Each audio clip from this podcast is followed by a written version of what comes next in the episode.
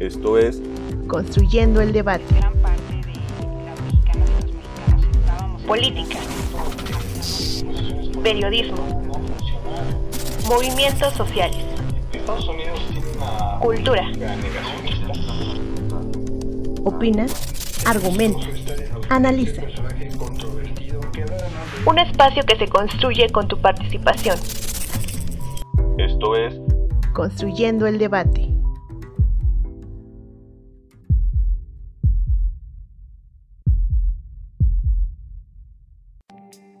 Luis Ignacio Lula da Silva, de 77 años, ganó este domingo 31 de octubre de 2022 por un estrecho margen las elecciones de Brasil y regresa al poder tras superar a Jair Bolsonaro en unas elecciones reñidas, en donde Lula sumó el 50.84% de los votos frente al 49.16% de Bolsonaro y se convierte en el primer presidente que no logra reelección desde que se aprobó la posibilidad de segundo mandato en 1997. Bolsonaro, ex militar de 67 años, buscaba la reelección presidencial apelando a los valores ultraconservadores de derecha, mientras que su rival, Lula, fue sindicalista y es uno de los grandes representantes de la izquierda de América Latina. La victoria de Lula es la culminación de su resurrección política. También pone fin al turbulento periodo de Bolsonaro como líder más poderoso de la región, ya que, durante años, atrajo la atención mundial debido a la aplicación de políticas que aceleraron la destrucción de la selva amazónica y exacerbaron la pandemia, que dejó un saldo de casi 700.000 personas fallecidas en Brasil. Al mismo tiempo, se convirtió en una personalidad internacional de la ultraderecha gracias a sus ataques a la izquierda, los medios de comunicación y las instituciones democráticas de Brasil.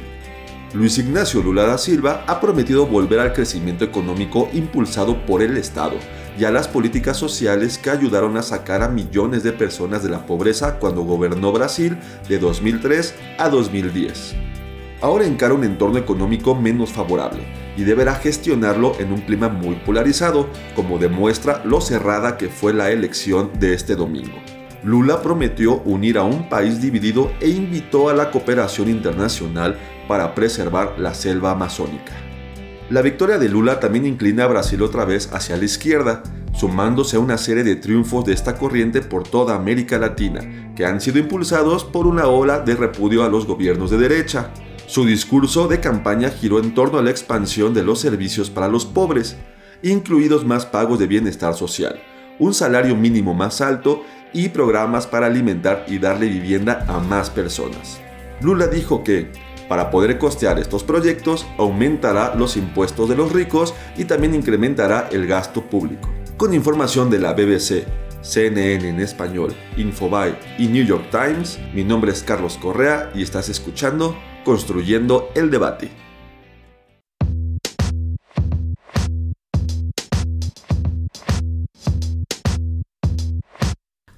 Noches, les saluda Mariel Cabello. Esto es Construyendo el Debate, el podcast de la Facultad de Ciencias Políticas y Sociales de la UNAM, que podrán escuchar todos los lunes.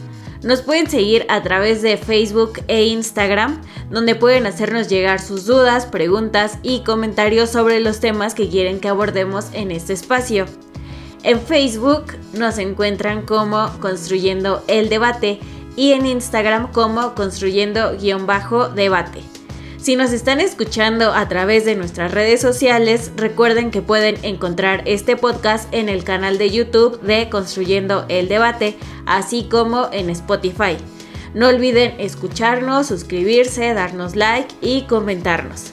En el episodio de hoy hablaremos sobre Elecciones Brasil 2022, análisis de los resultados finales. Para eso vamos a entrevistar a la maestra Paulette Rivero Villaverde. Ella es maestra en y licenciada en Relaciones Internacionales por la Facultad de Ciencias Políticas y Sociales.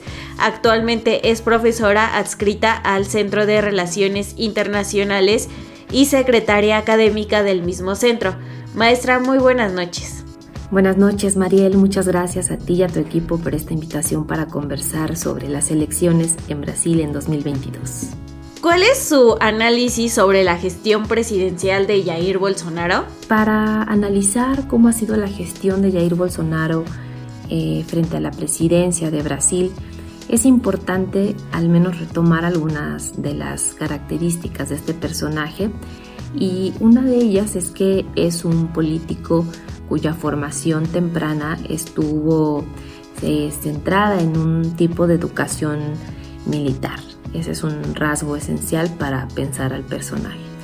En segundo lugar, también decir que Bolsonaro es un evangélico que también en su discurso ha hablado fuertemente y ha dirigido, digamos, parte de sus propuestas, de su programa político hacia cerca de 40, 42 millones de brasileños que forman parte de las iglesias pentecostales en Brasil. En tercer lugar, es importante mencionar que al menos hasta 2018, cuando, cuando se dan las elecciones donde resulta triunfador, Bolsonaro era un personaje poco conocido para la sociedad brasileña, pese a que llevaba más de 25 años siendo legislador y cuyas propuestas, hay que decir, nunca fueron eh, aprobadas, es decir, no tuvieron un impacto relevante para la política pública brasileña. En plena crisis entre el impeachment, el golpe parlamentario que se le da a la expresidenta Dilma Rousseff, eh, Bolsonaro aprovechó para construir un discurso y habló algunas de las, digamos, de las élites militares, de las élites políticas, a una parte de la población brasileña eh, cuyas, digamos, características tienen que ver con ciertos rasgos de clase media que, se había posicionado también con un discurso bastante cercano a estas derechas, así como a estos evangélicos, aprovechando esta coyuntura eh, de disputa del poder y colocándose, digamos, como una opción para estas capas de la población y para esta élite militar que fueron quienes ejercieron este voto importante que pusieron a Bolsonaro en la presidencia. Es claro que ha sido un político con un discurso sumamente conservador y duro respecto a algunos temas y que precisamente eh, su gobierno se ha caracterizado por tender a privilegiar, digamos, sí en términos de la política, en términos del ejercicio del poder algunas de estas capas. Y esto es muy claramente cuando nos han reiterado que la desigualdad en Brasil, desde que Dilma deja la presidencia por este impeachment, y hasta ahora, lo que va de, la presidencia de, Brasil, perdón, de Bolsonaro, eh, lo que ha caracterizado este periodo es el crecimiento de la desigualdad en niveles que aproximadamente existían hace 27 años. Cuando el gobierno del PT llegó, precisamente parte de la política que estableció en términos del apoyo social fue para emparejar ese piso de desigualdad y lo que ha caracterizado ahora estos últimos años en el gobierno de Bolsonaro es que esa desigualdad, esa brecha entre ricos y pobres se ha acrecentado en, unos niveles que colocan a Brasil como algunos de los países, uno de los países más desiguales a nivel mundial.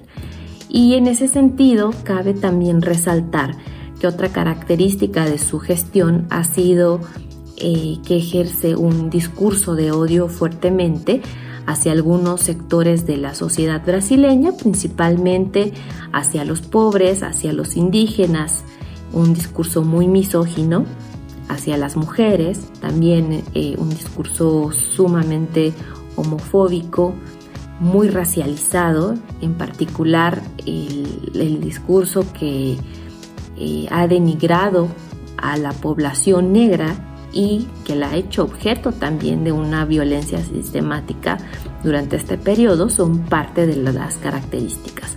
Quiero mencionar también otros dos eh, elementos eh, que son relevantes.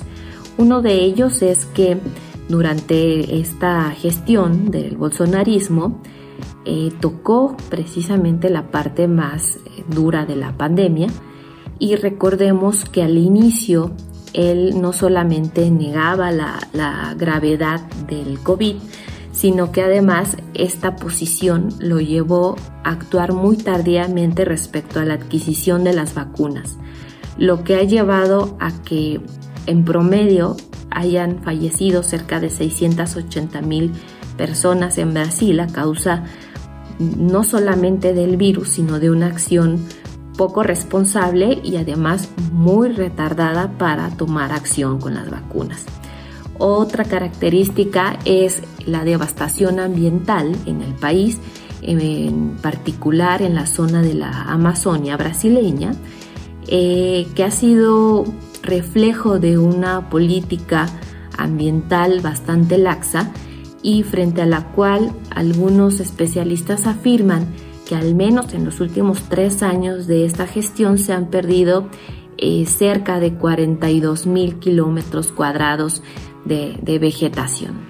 Esto ha sido propiciado también porque en, su favoritismo por eh, ciertas eh, clases de la sociedad brasileña que viven de las actividades extractivas, principalmente del agronegocio, pero también de, la minería y de la tala de, los árboles, del aprovechamiento para el lucro, digamos, de, la vegetación, de las maderas, es que se ha puesto eh, una política muy laxa para poder este, entrar a esta zona que anteriormente estaba resguardada por la propia actividad milenaria de los pueblos indígenas. Entonces podemos decir que queda un Brasil muy desigual, con graves problemas de devastación ambiental y con unos altos niveles también de corrupción y ese es precisamente un tema que está en la mesa y es eh, las partidas secretas bajo las cuales el bolsonarismo eh, ha desviado recursos públicos para favorecer a ciertos políticos. Me parece que esos son algunos de los elementos centrales de esta gestión. Muchas gracias maestra, eh, coincido completamente con usted. Recordemos que eh, Jair Bolsonaro durante su lema de campaña utilizó eh, la frase Dios, familia, patria y libertad. Esto hace mucha referencia a lo que usted habla de que es un político con una educación evangélica. Además, por otro lado, tuvo una educación militar de hecho, fue ex, capitán del ejército y durante su mandato en 2019 eh, lanzó decenas de decretos eh, para que fuera más fácil el acceso de armas a la población brasileña.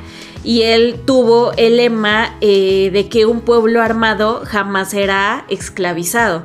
Entonces esta educación militar que él tuvo la tradujo muy bien en su campaña y durante todo eh, su mandato. Y actualmente no se sabe la cantidad de armas que hay en manos de los civiles brasileños, sin embargo se calcula que se superan los 4 millones, porque Bolsonaro dio una gran facilidad para que la población brasileña tuviera el acceso a las armas. Y en cuanto a la pandemia, bueno, en 2020 Brasil se colocó en el segundo país con más eh, mortalidad después de Perú. Y recordemos que él salió a saludar a, sus seguidores, él estando ya había dado positivo a COVID y esto bueno le valió una investigación en el Senado que le costó la dimisión de varios ministros de salud. Eh, maestra, eh, la siguiente pregunta es, ¿qué significa la victoria de Lula da Silva para Brasil? La victoria de Lula en Brasil representa la posibilidad de atender los problemas más urgentes. El primero de ellos es sin ninguna duda la desigualdad. Cómo lograr que se pueda este, reducir esta brecha social y cómo atender a los millones de brasileños y de brasileñas que al día de hoy se encuentran en algún grado de pobreza. Asegurar el alimento, el agua y el acceso a los servicios públicos de calidad, es decir, a la educación, a la salud y a la vivienda digna. Este es el primer tema. El segundo tema, por lo cual resulta importante esta victoria de, Lula en Brasil, es por la urgencia de atender el problema de la corrupción, un problema con el cual se han desviado millones y millones de recursos que deberían de estar destinados para programas sociales, para la política pública y que no obstante no es exclusivo del gobierno de, Bolsonaro, sino que el propio Partido del Trabajo durante su periodo de gobierno en la presidencia, tanto en el periodo de, Lula como de Dilma, ha sido señalado y han sido enjuiciados algunos de, los eh, políticos que participaron en empresas, por ejemplo, como Petrobras. Entonces, la erradicación de la corrupción también es otro tema urgente. Un tercer tema que une lo económico con lo ambiental es la urgencia de construir una economía productiva capaz de estar fincada en el, en el extractivismo, el extractivismo tanto agrícola como el minero. Y esto porque a partir de que Brasil es una potencia alimentaria, pero también ha sido eh, una economía de la cual se extraen muchos recursos minerales, principalmente oro, eh, se ha vuelto una economía que en, términos del intercambio comercial con, el exterior eh, juega un papel muy importante como, digamos, constituyente de la entrada de la renta. No obstante, esto ha representado la pérdida de una gran parte del territorio brasileño, una devastación profunda, una eh, devastación de los territorios agrícolas a partir de la sobreexplotación, eh, del uso también de transgénicos, de la sobreexplotación de los recursos acuíferos, de la explotación de la Amazonia, entre muchas otras cosas. Brasil, recordemos que también tiene un potencial industrial muy importante y tecnológico. Y en ese sentido, y abro el, siguiente punto de por qué es importante la victoria de, Lula, es que un tema a atender es recomponer la relación con el exterior. Eh, durante el bolsonarismo, el país se aisló prácticamente, eh, su proyección se redujo, eh, digamos, tanto en términos intrarregionales como fuera de la, de la región. Y el trabajo que ahora realiza Lula, no solamente como una economía con un gran potencial, que puede tener un carácter complementario con ciertas economías de América Latina y el Caribe, sino también eh, abriéndose hacia otras regiones, no únicamente con Estados Unidos. Recordemos que sobre todo en el periodo de Lula y en el periodo de Dilma, los acuerdos comerciales con países como China fueron fundamentales. Pero sí es indispensable dejar de ver a Brasil, a la región, como una zona de extracción solamente de recursos y de materia prima. Hay una necesidad por activar una economía productiva distinta y modificar también los términos del intercambio que han venido dándole esta condición a, la región y que Brasil es un ejemplo representativo. Entonces la victoria de, de Lula es imprescindible en este contexto donde se estaba radicalizando esta devastación también y para salir de una crisis económica que como sabemos no es exclusiva de Brasil sino también del mundo en, una época de, guerra. Muchas gracias maestra por su respuesta. Eh, me permito hacer un comentario. Eh, esta victoria también para, para Brasil, la victoria de Lula, pues eh, también se ha convertido en una tendencia en América Latina de que ahora pues los partidos de oposición son los que han ganado en diferentes eh, países de América Latina, como son Colombia, Costa Rica, Ecuador, Honduras, Chile, Perú, Bolivia. Es decir, ahora estos partidos de, de izquierda o de oposición son los que están tomando el mando en estas nuevas elecciones que son después de la pandemia eh, de COVID. Y bueno, otra parte importante también para, para la victoria eh, de, Lula, pues es que se va a recuperar esta relación que se empezó a perder entre Brasil y Argentina. estos eh, acuerdos que tenían de cooperación internacional que empezaron a perderse y ahora con el, con el regreso ¿sí? de Lula y como eh, presidente de Argentina Alberto Fernández y vicepresidenta Cristina Fernández, que son viejos eh, aliados, pues este espera que en este reencuentro pues mejore también los intercambios comerciales entre ambos países. A continuación nos vamos a nuestra cápsula en el librero. En el librero. Cápsula con la información y reseña de las últimas publicaciones de la Facultad de Ciencias Políticas y Sociales de la UNAM.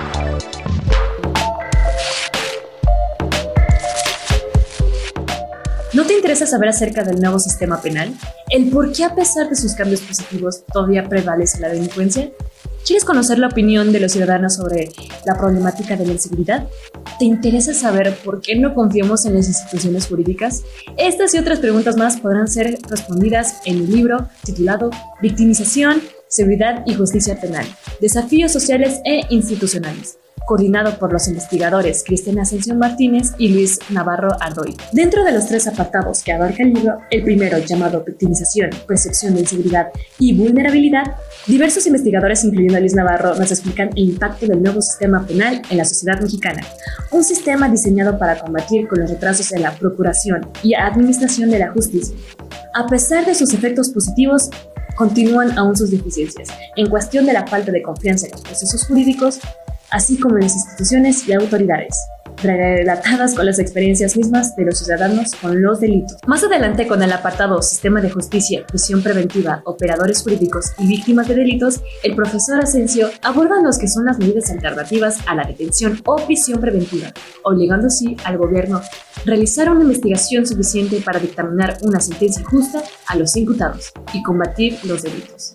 Además de mencionar los cambios que ocasionó la reforma constitucional en la materia penal, un modelo más humano que busca juzgar e incluir justicia. Finalmente, el libro se cierra con el apartado titulado Violencia policial y contactos entre instituciones de control formal y juventudes, con Vaca, Budró y Padilla, donde abarcan el contacto de los jóvenes con el consumo de drogas e instituciones del control social, donde aprenden a tener un conocimiento del sistema penal respecto a sobornar a las autoridades. Por otra parte, se explica los grandes esfuerzos del gobierno para el desarrollo de un sistema de patrullaje a pesar de la existencia de las irregularidades al momento de realizar y llevar a cabo una detención. Recuerda que puedes adquirir esta publicación para su consulta en el Departamento de Publicaciones de la Facultad, ubicada en la planta baja del edificio G o en la librería ubicada en la planta del edificio C, a un costado de la cafetería. O también puedes escribir al correo electrónico suscripciones.politica.unam.mx para mayores informaciones de esta y otras publicaciones de tu interés. Mi nombre es Leslie Nicole Guzmán Flores. Hasta la próxima.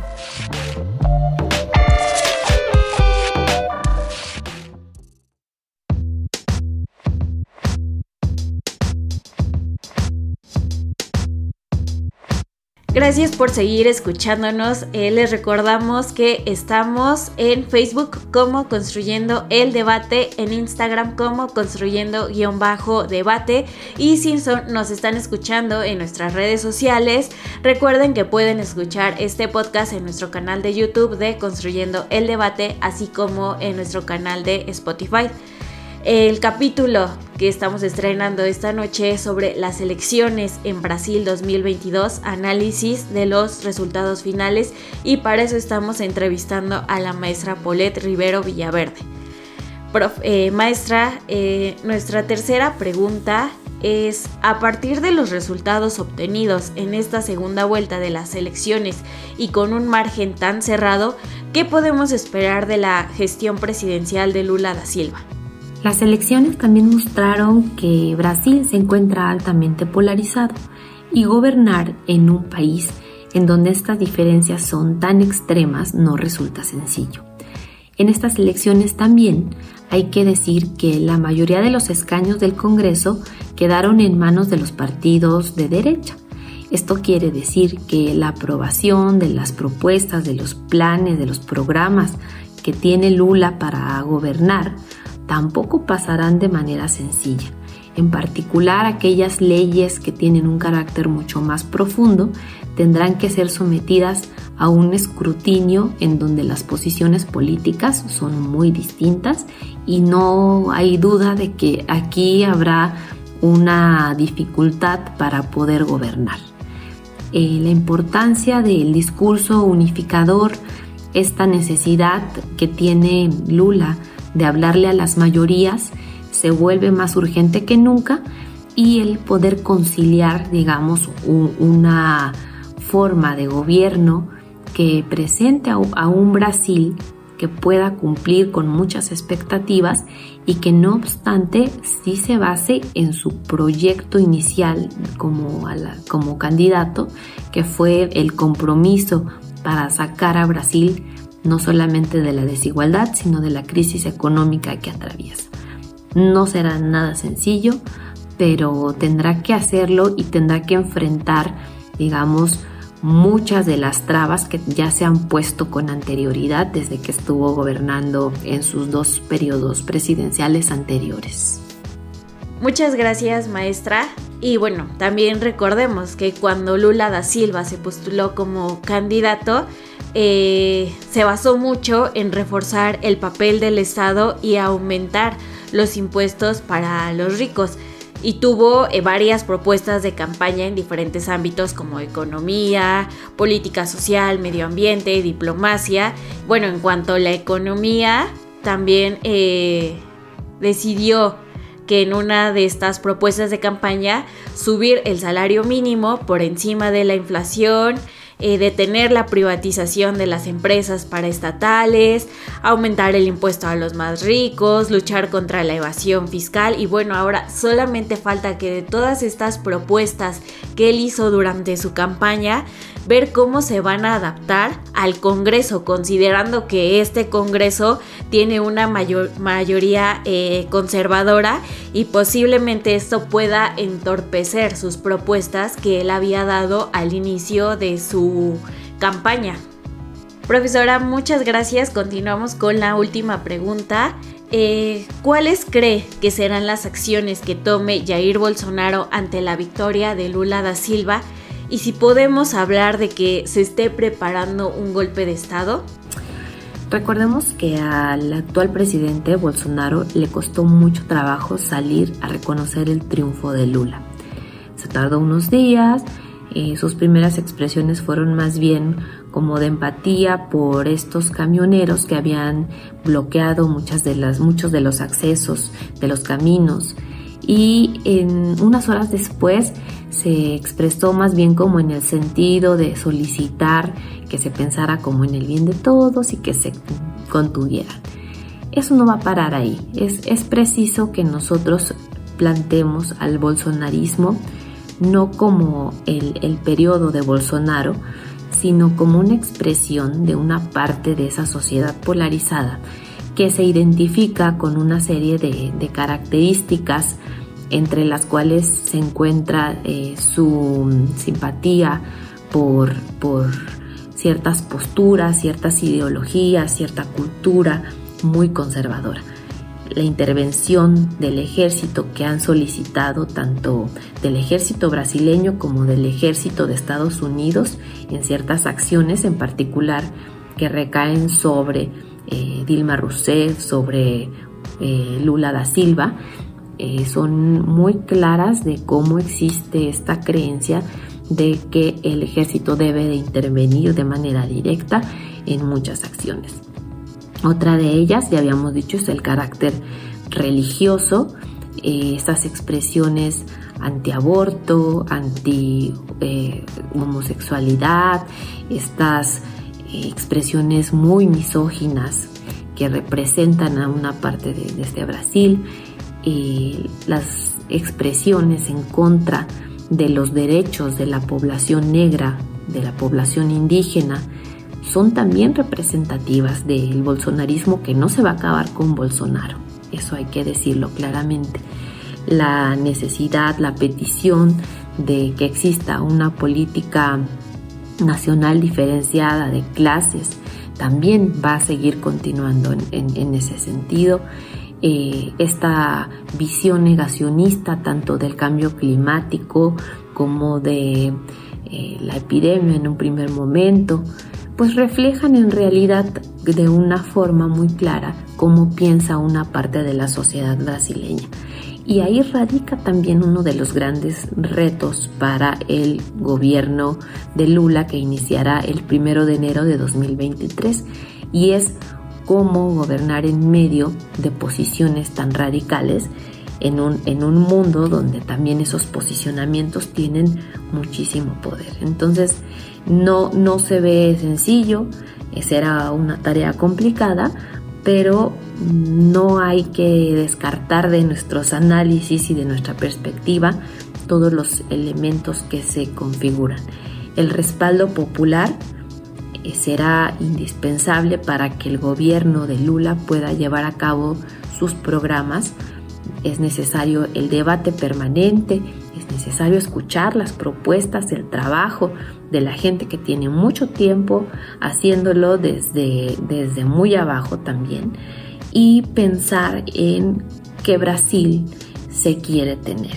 Hay, un, hay una serie de eh, características de este país que sin duda lo vuelven una economía, una potencia regional, pero también un, país cuyo potencial eh, está presente en el mundo.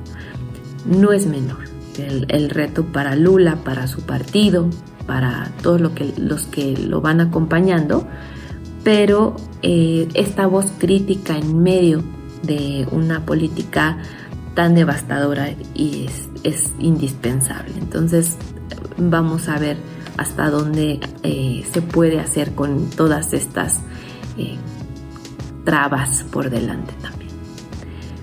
Quiero eh, agradecerles mucho esta invitación, me ha dado mucho gusto compartir estos diálogos. Nos vemos pronto y muchas gracias de verdad. Muchas gracias maestra. Me permito agregar un último comentario ya para cerrar el tema de hoy. Es que exactamente Bolsonaro no ha aceptado los resultados, pero tampoco ha felicitado la victoria de Lula como ya lo hicieron varios de sus seguidores. Y esto, bueno, ha llevado a que eh, Lula da Silva pues también tenga como la intriga si Bolsonaro va a reconocer su victoria o no. Y esto, bueno, tiene este silencio que ha generado Jair Bolsonaro, pues ha alimentado tensión entre sus fieles más radicales. Algunos de ellos son eh, el sector camionero, que ellos no quieren y no están aceptando la victoria de Lula. Muchas gracias maestra eh, Paulette Rivero y gracias por escucharnos. Recuerden que nos pueden seguir en vía Facebook como Construyendo el Debate, en Instagram como Construyendo-Debate y pueden escuchar los episodios pasados en nuestro canal de YouTube Construyendo el Debate y en la página Cultura con Polacas. Pueden encontrarlo en el sitio web de nuestra facultad. Si les gustó este programa, no olviden regalarnos, suscribirse, darnos like y dejarnos eh, algún comentario. Este podcast es producido por la Coordinación de Extensión Universitaria de la Facultad de Ciencias Políticas y Sociales a cargo de la maestra María Auxiliadora Sánchez Fernández, en la producción Carlos Correa Escajadillo, asistente de producción Jessica Martínez Barrios, en la producción de cápsulas informativas Brandon Rodríguez y en diseño Ángela Alemán. Muy buenas noches, se despide de ustedes Mariel Cabello.